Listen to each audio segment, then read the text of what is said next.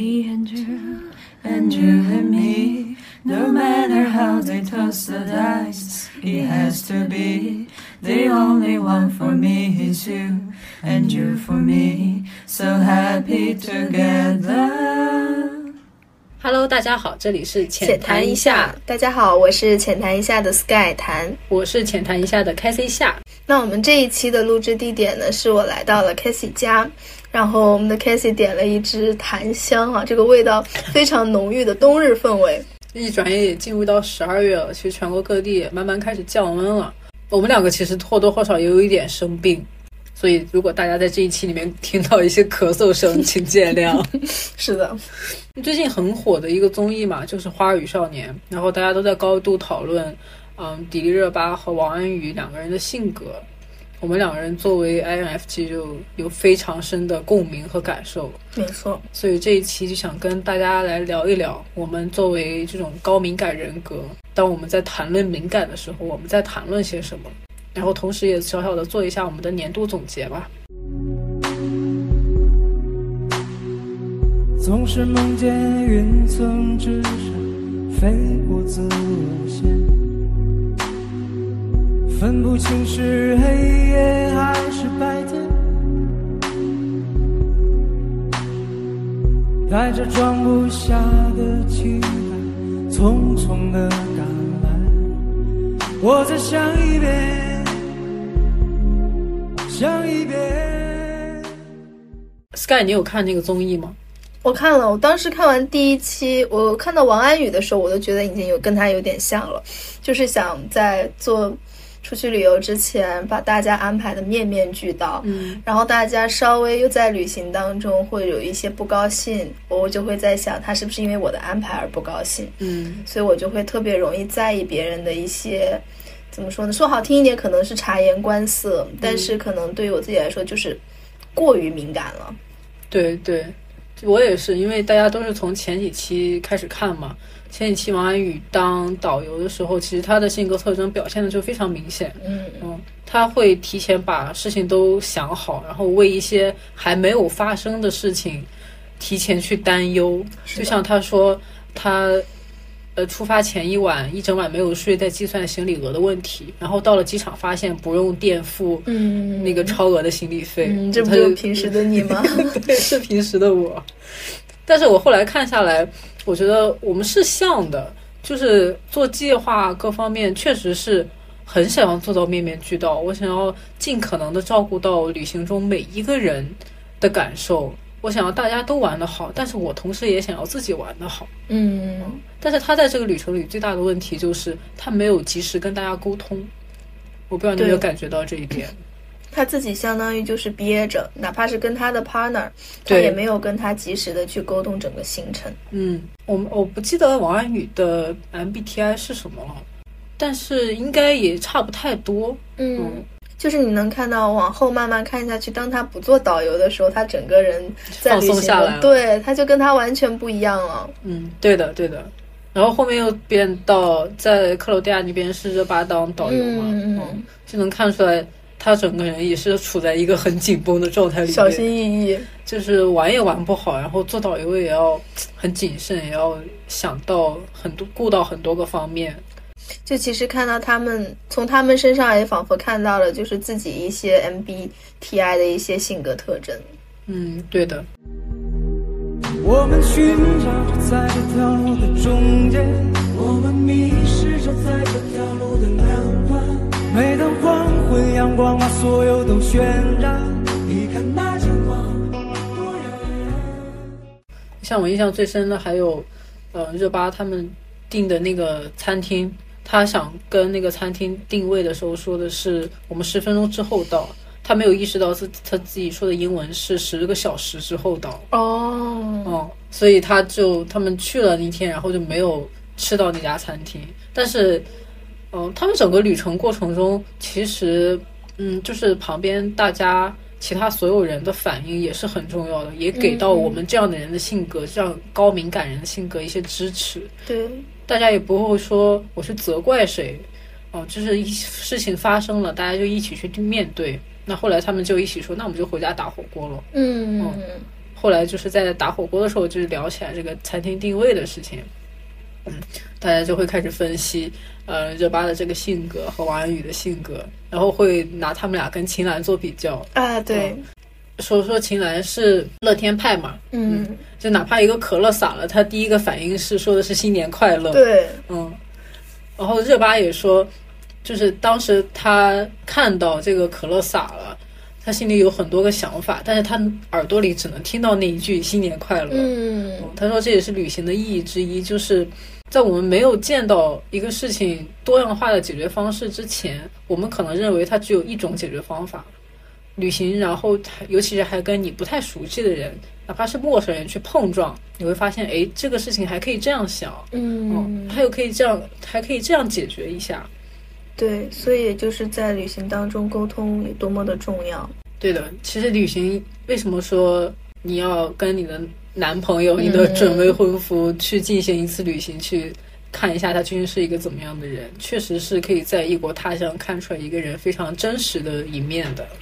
对的，像你刚刚说到那个热巴可乐岛的那个地方，其实对于我们高敏感人群来说，如果今天发生的这个事情，就是如果我是把咖那个可乐弄倒的那个人，我会很自责。但是如果是别人把咖啡弄倒了，我觉得我就不会那么的敏感或者是纠结，我也会反而去安慰他。所以我觉得我们高敏感人群很多的来自于自己内心的一种，好像是对自己的不肯定和自责。对，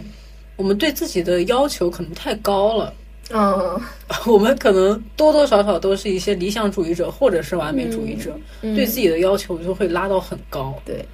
但对别人的要求可能就会嗯适时的放低一下。嗯，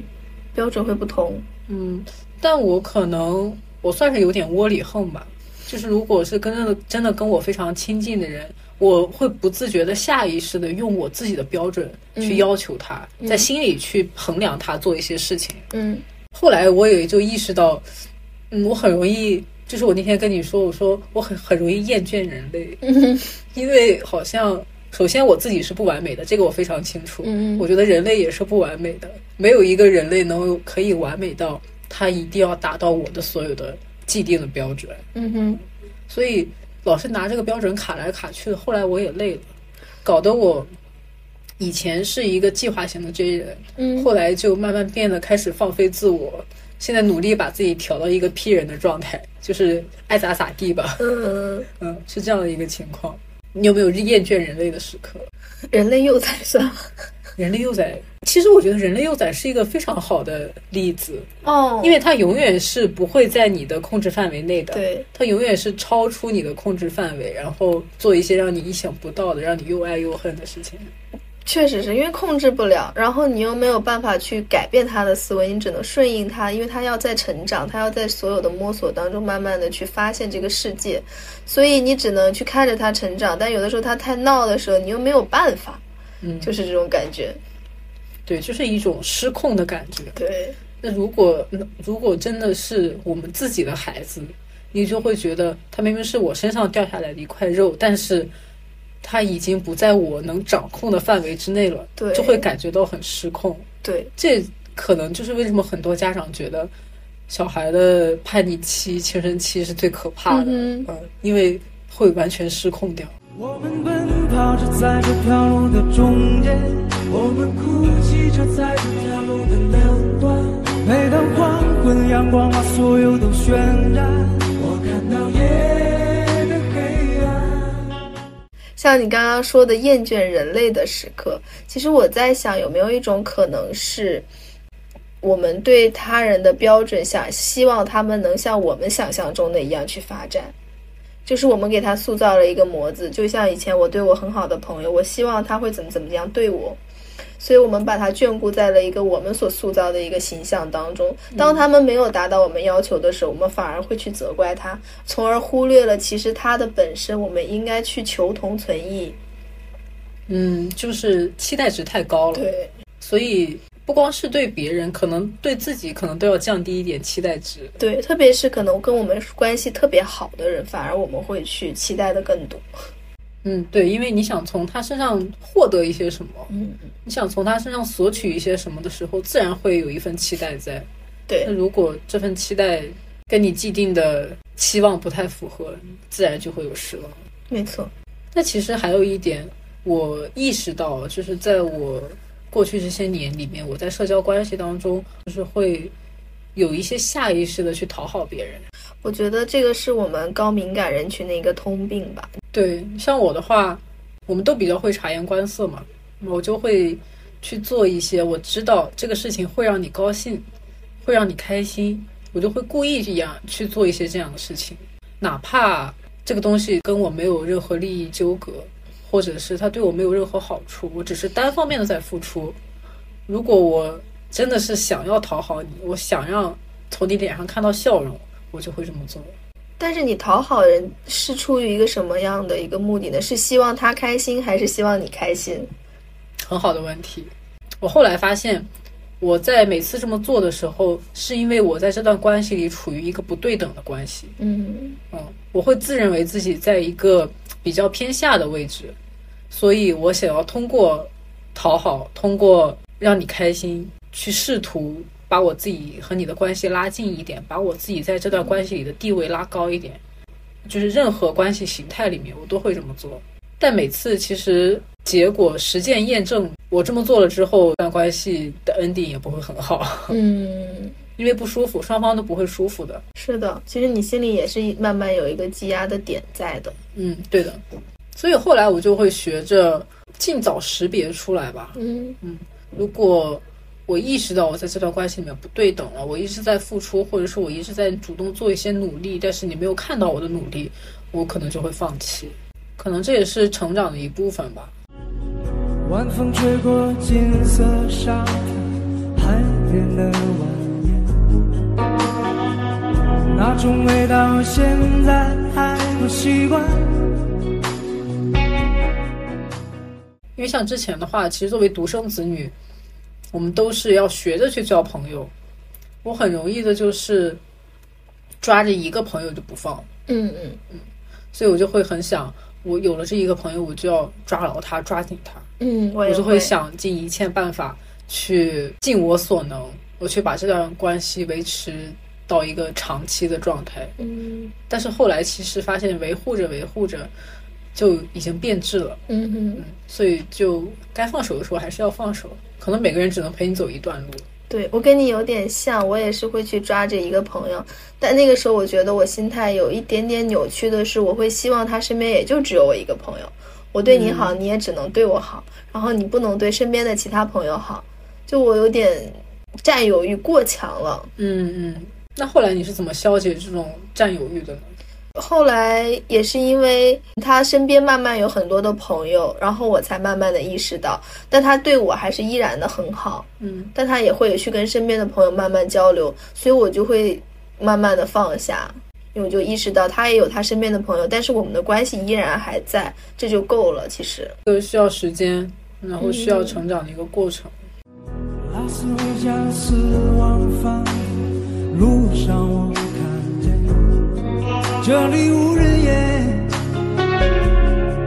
无人烟。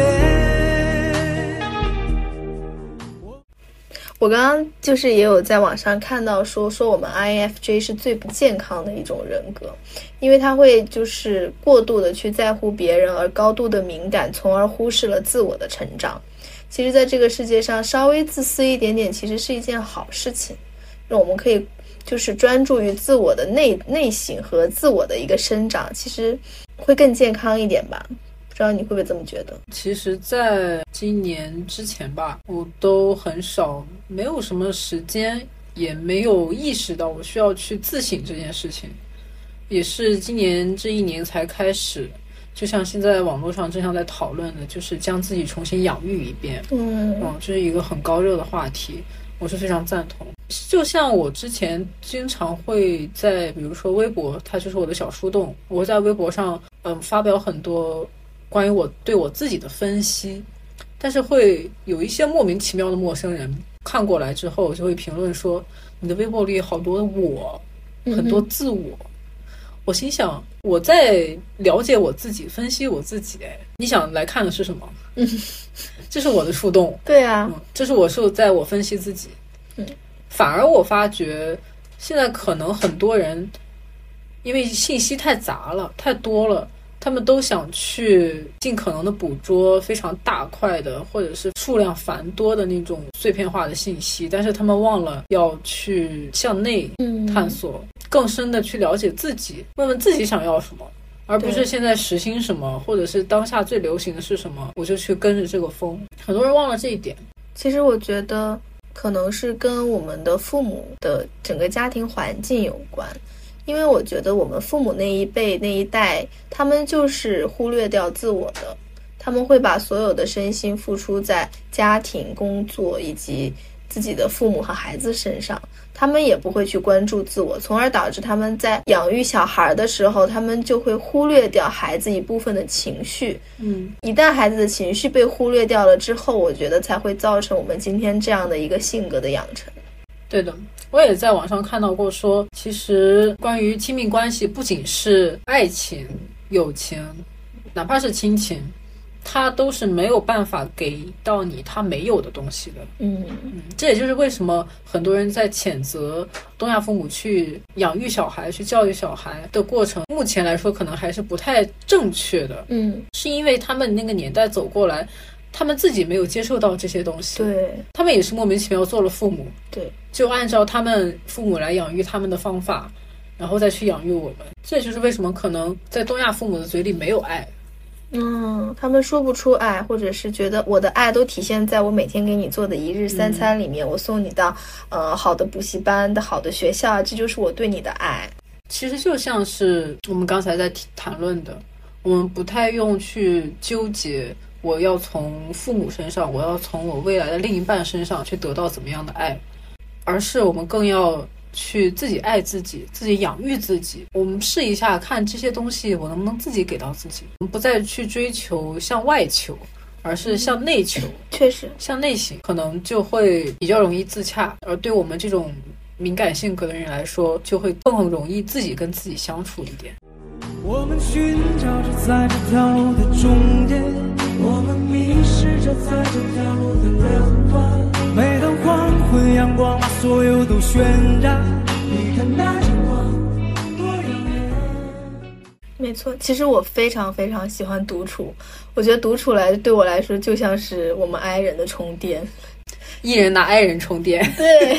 爱人自己充电。对对对对对，就我独处的时候，我非常放松，因为很多人都说没有办法，就是害怕孤独，但我反而很享受这种孤独的状态，因为我觉得我一个人在这个地方，我觉得我可以去灵魂的发散啊，包括是发呆啊，我都觉得是一种很舒服的，就是的状态。比起我去外面要强行社交，对我在一段采访里看到迪丽热巴也是这么说的，她说她认为她最自在的还是独处。对，像她会一直对着镜头说话，其实这就是他可能他自己平时在家里的状态。嗯，他可以毫无顾忌的哼歌，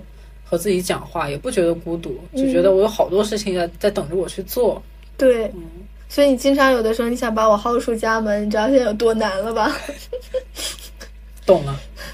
像热巴其实还说，嗯，他觉得性格无非就是内向和外向，嗯然后他觉得现在的我，只要觉得对方是怎么样的性格，都可以随时变换出来一种性格跟你去交流。嗯其实我也是会这么做的，嗯，我也会看对方是什么状态，对方他是他敏不敏感，或者是他更在意点是什么，我就会比较顺从他的模式，顺从他能接受的沟通的社交的方式，建立一段关系。那这算讨好吗？我觉得这也算，在我看来是算的。但有没有可能是因为我们关系比较亲近，我比较尊重你，比较珍惜跟你的关系，嗯所以我更愿意用一种你觉得舒服的方式去相处。嗯你舒服了，我才舒服。其实我那种理念就是这样的，别人开心了，我最开心。就像其实我最开心的时候是最近又正好圣诞节了嘛，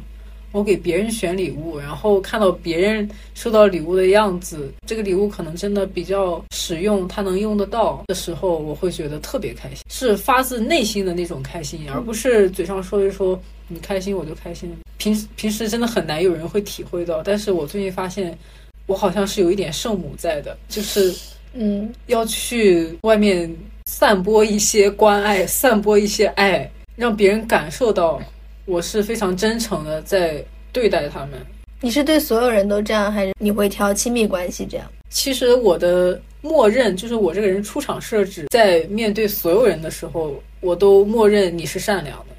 嗯你值得我用真诚去对待你。但是我也会很敏感，如果我伸出了一个小一个真诚的小触角，然后试到你对我是有敌意的，或者是冷漠的，我就会收回去。就是也是我们刚才说的，我会我可以随时变换我的性格来跟你交流，我会默认用我的出场设置去对你。嗯但如果我感受到的是冷漠的，那我就会用你的方式去跟你交流，嗯也算是我的一种自我防御机制吧。确实，你也会有这样的时刻吗？嗯，我好像跟你有一点点相反，我的出场设置会默认大家都是。也不能说是完全坏的，但是我一开始就会有一些防备心理在的。嗯。我不知道这是因为我是天蝎座还是什么什么原因，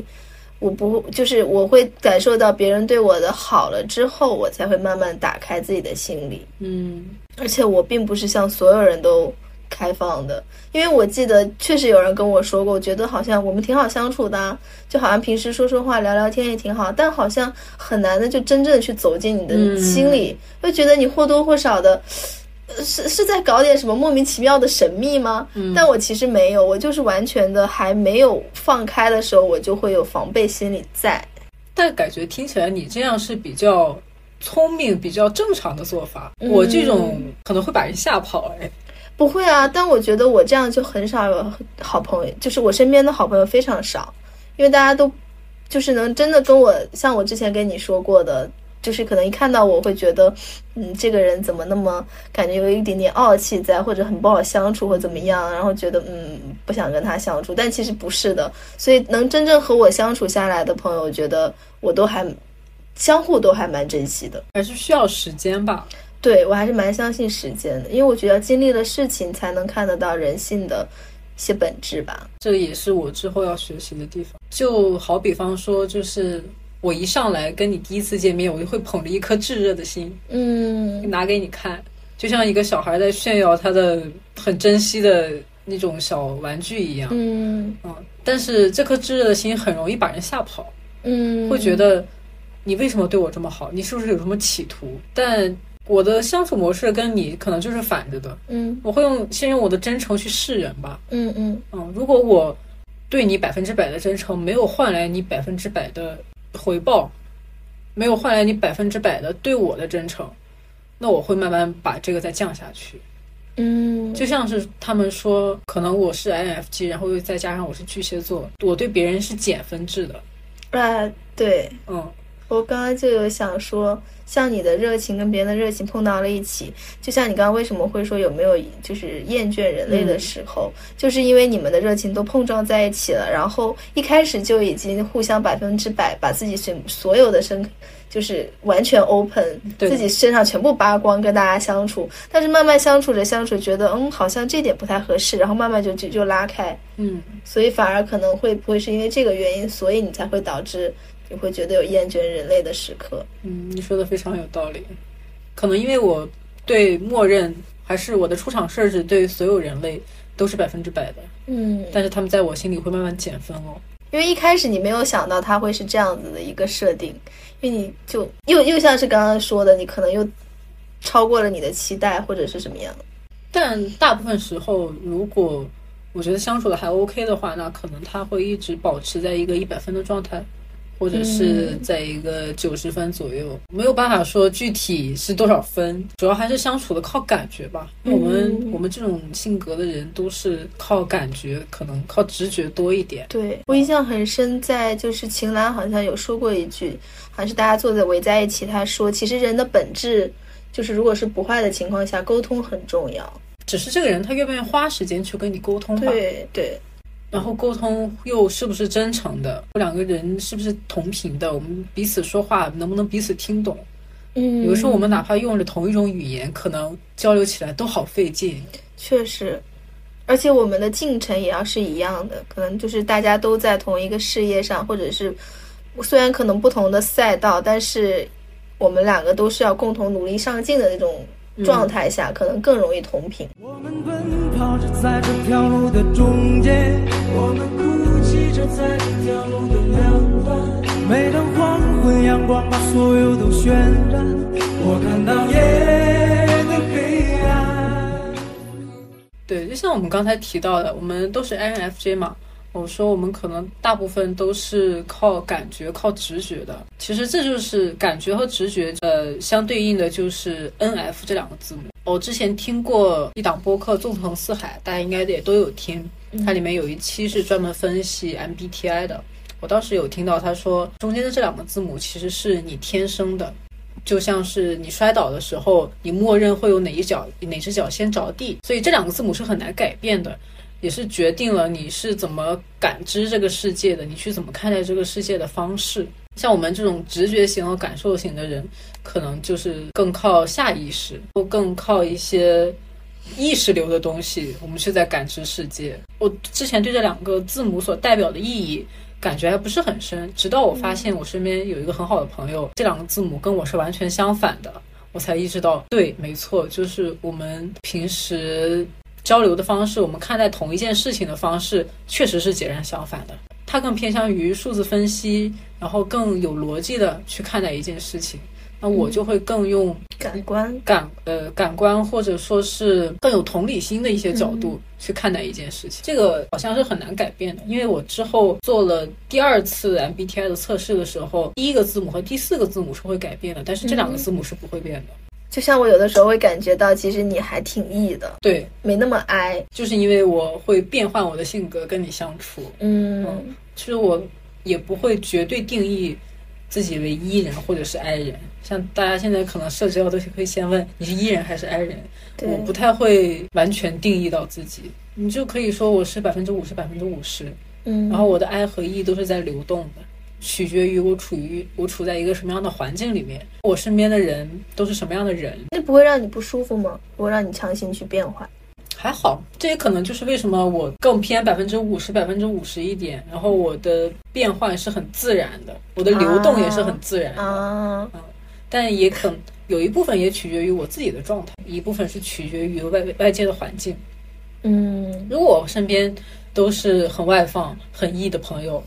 他们能把我很 E 的那一面带出来，那我就会变得很外向啊，确实，嗯。但如果我真的是跟一堆很 I 的，像你这样的很 I 的 I 人坐在一起，大家没有什么话聊的时候，我会是在 I 人里面最 E 的那一个，嗯。但是我也会相对应的变得没有那么外放，嗯。就是环境对我的影响还是很重要的。是的，因为我能感受到你有的时候会去努力的在调动我内心的意，但好像成功过吗？你觉得？我觉得从我跟你熟了以后开始，好像还是蛮成功的。嗯，特别是在微信上吧，就是我觉得我在微信上是一个很 E 的人啊，对对吧？然后我就很喜欢发一些有的没的的的那些表情包啊什么的，但是你见到我以后，我又。死气沉沉。对。我们寻找着在这条路的中间，我们迷失着在这条路的两端。每当黄昏，阳光把所有都渲染。你看那张光多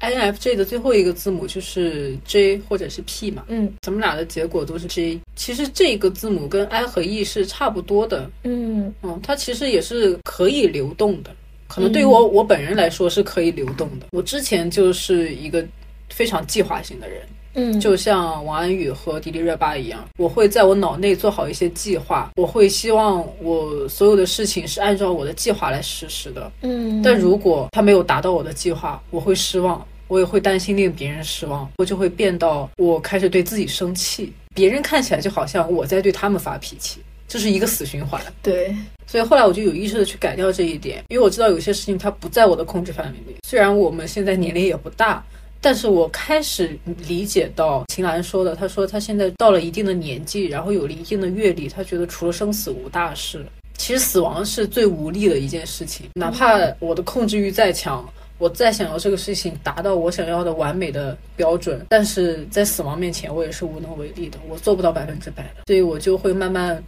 开始让自己变得屁一点，就有些事情，就随波逐流就好了。如果是跟别人在一起社交，大家开心就好了。对，开心最重要。嗯，我不需要有什么我一定要坚持的东西。很多时候我想要坚持我自己的计划性，是因为它在我的认知里面，它是我熟悉的事情，我会感到安全，所以我才觉得我需要有一个计划。但我后来发现，我生活中一些很惊喜的小事。都是在计划之外的，都是我说那嗯，就不如就试一下，反正这个我不知道它会怎么样，这个我没做过，这个我也没试过，那就给他一个机会，看看他会变成什么样子。嗯所以我会慢慢把自己努力的变成一个 P 人，可能这个跟钝感没有什么关系，嗯，但是我会让自己对自己少一些控制的欲望。我原来也是蛮喜欢做计划的，特别是出去旅游。因为我觉得那个时候特别喜欢做计划，是因为好像觉得自己不会再第二次去到这个地方，嗯，所以我就想说，既然来都来了，对对中国人的想法 来都来了，来都来了，那就把所有我想做、想去的地方计划下来，然后按部就班的去每一个每一个点啊打卡啊怎么样？但是后来确实也是觉得，好像其实，在旅行当中感受当下比去那个景点更重要吧。也可能是因为我们的年龄也也在往上走，想法也在变，所以这个 P 和 J 也会随着变化而变化。你有觉得自己除了 I 和 E 的方面，就是这种计划型、随遇而安型的，有在变化吗？有，因为 I 对于我来说，我觉得呃，目前来说不太会可能变，因为我的 I 已经百分之八十五的 I。那 P 和 J 可能稍微还是有一点点的在变化，因为我我很喜欢做手账，嗯，我也是。嗯，就是我喜欢把所有东西写的满满的，然后计划的满满的，然后感觉翻起来看上去，哇，我这一年经历了好多事情哦。嗯，但是这两年的疫情，反而没有什么事情的时候，我就更注专注于我自己的内心的一个成长，我就没有再去把所有的那些计划写在本子上了，开始去感受这个自己的成长和社会的一个变化了。我觉得感受是很重要的。嗯我一直有在用豆瓣记录我所有看过的电影嘛，嗯在我真的了解到这个 MBTI 的之前，我就已经给自己的简介是感受型人格。嗯我看一个电影，虽然我有学过一些可能相对专业的一些分析，嗯但我后来还是更倾向于我去感受，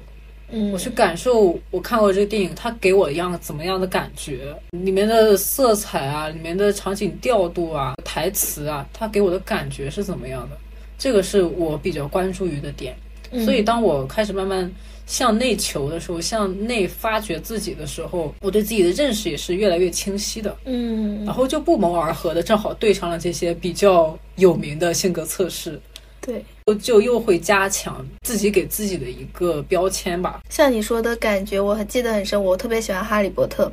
我不仅仅是喜欢这部电影，更是喜欢我在就是我喜欢这个《哈利波特》期间，我所有发生的一些事情和所有的感受，嗯这才是我最喜欢这部电影的所在。对我非常理解，就像我之前会追星一样，嗯，它也带给我了很多意外的朋友，对，一些意外的体验，这辈子可能都不会再有的。除非你有人可以跟你共情这段经历，嗯，但是你单单讲出来说，哎，我喜欢哈利波特，可能我追过星，这个听起来是很单薄的，但其实后面有一个非常巨大的故事在支撑着你为什么会喜欢这个东西。没错，没错。之所以为什么说生死无大事，什么东西其实都是身外之物，只有自己的一些成长和内在的的感受是没有办法别人能够替代的，也没有办法能带走的。我们奔跑着在这条路的中间，我们哭泣着在这条路的两端。每当黄昏，阳光把所有都渲染，我看到夜的黑暗。我们也有给自己在定二零二四年的目标。后来想了一下，其实我是想多多记录生活。他们说普通人、素人拍 vlog 谁看啊？嗯，给自己看啊。自己看就够了呀。生活琐碎的东西太多了，嗯但你如果真的有精力去用 vlog 把它记录下来，然后把它发下来，一不用占你手机的内存，嗯，你直接用就是交给平台来处理这些问题就好了。这样你随时点开，随时自己能可以看。但如果有别人想参与到你的生活，看看你的生活是什么样子的，我当然欢迎。嗯哼，但如果没有人看，我也不在乎。对我的生活是给我自己看的。我是为我自己而活着。对你有没有这样的展望和计划？就是二零二四年要多做一些记录，嗯视频类的或者是照片类的这种，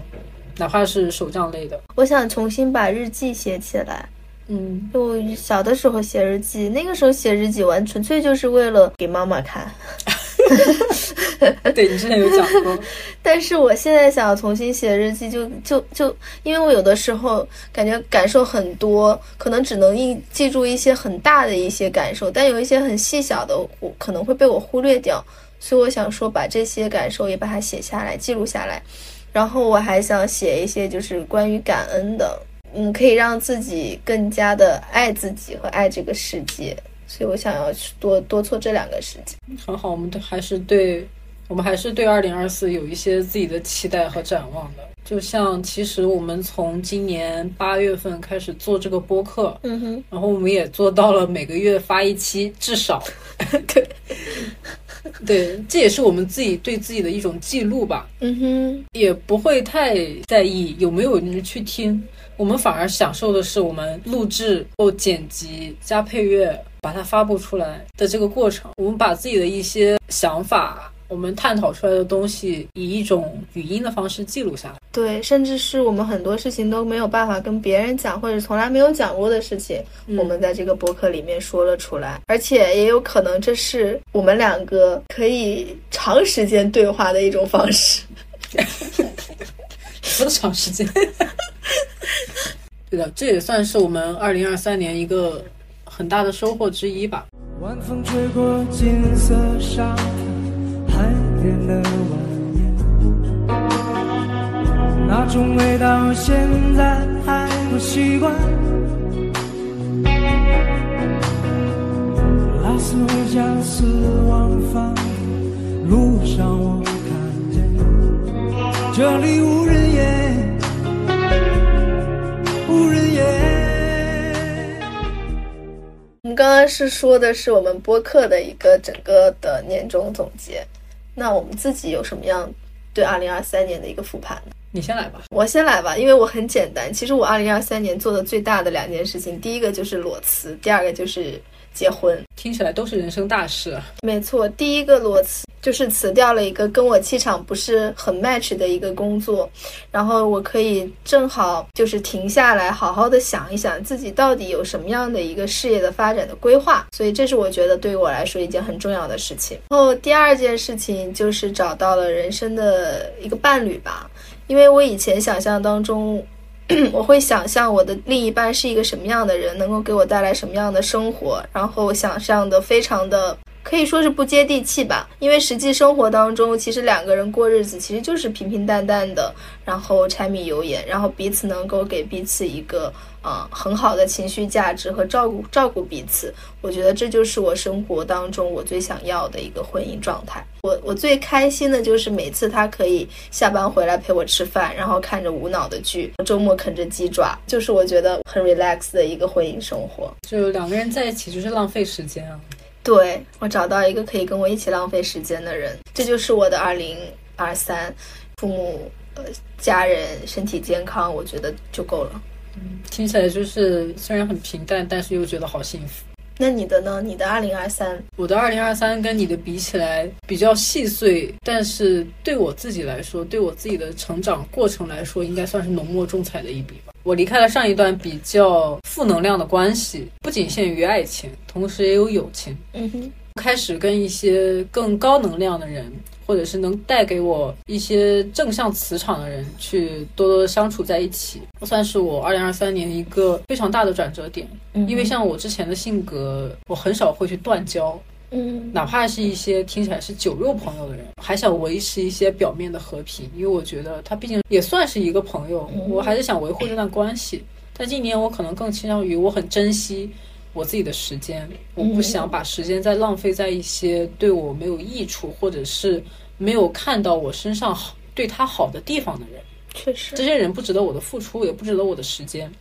所以这是我二零二三做的最大的改变之一。另外一个的话，就是在我们原生家庭那一期，我有讲到，我觉得我一定程度上我找到了成年以来我去怎么跟父母相处的一个模式。嗯，没错，我改变了跟他们的沟通的模式，虽然还在不断努力、不断进化当中，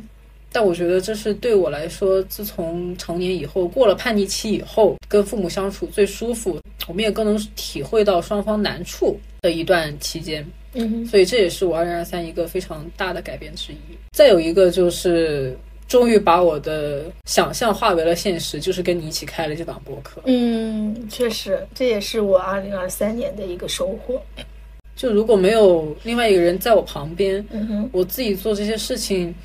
很难给自己找到立足点。所以，就边在做播客的过程，以及我在重新认识自己，然后重新跟我身边的人建立关系，建立一段新的亲密关系的过程中，我也慢慢建立了对自己的信心。嗯哼，这也是对我来说很重要的一点。其实很明显的发现，我们在二零二三年更多的就是关注自我的成长。所以是一个非常健康的二零二三年。对，我们把我们身边所有的负能量、负的磁场都消干净了。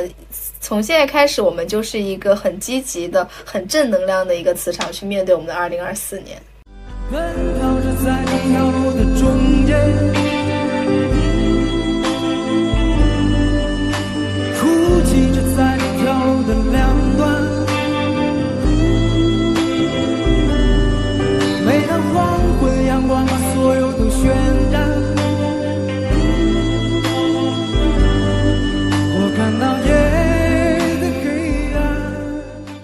你对你的二零二四年目前有一什么样的展望呢？嗯，我对我的二零二四年，我们也就是没有那么长远的，就只看这一年来说的话，我希望第一个是还是身边的人身体健康，嗯啊，亲人、爱人、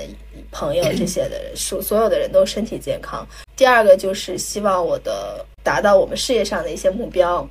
然后第三个就是维持好我们现在的一个所有的亲密关系，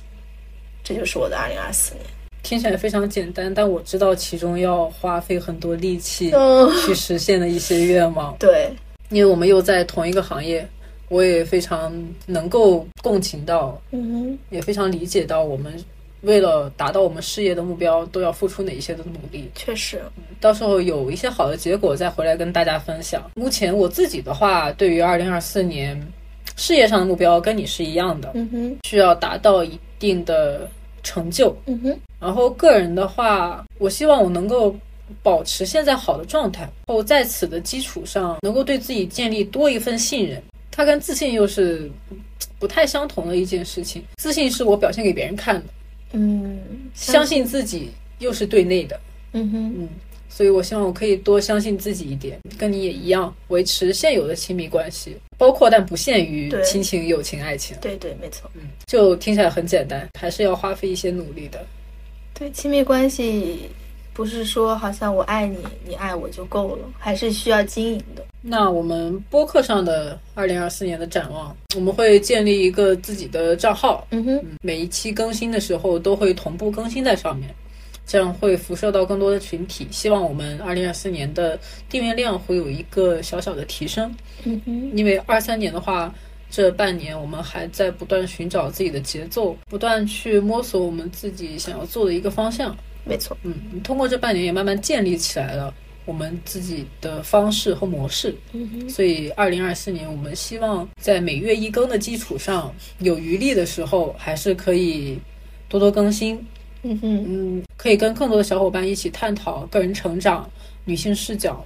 更多的一些话题。嗯，没错，所以我们也很期待二零二四我们的播客浅谈一下会做到怎样的一个改变，也希望大家可以跟我们一起成长。没错。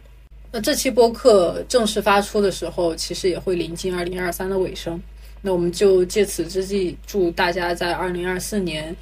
身体健康，万事胜意，开开心心享受当下，勇敢做自己。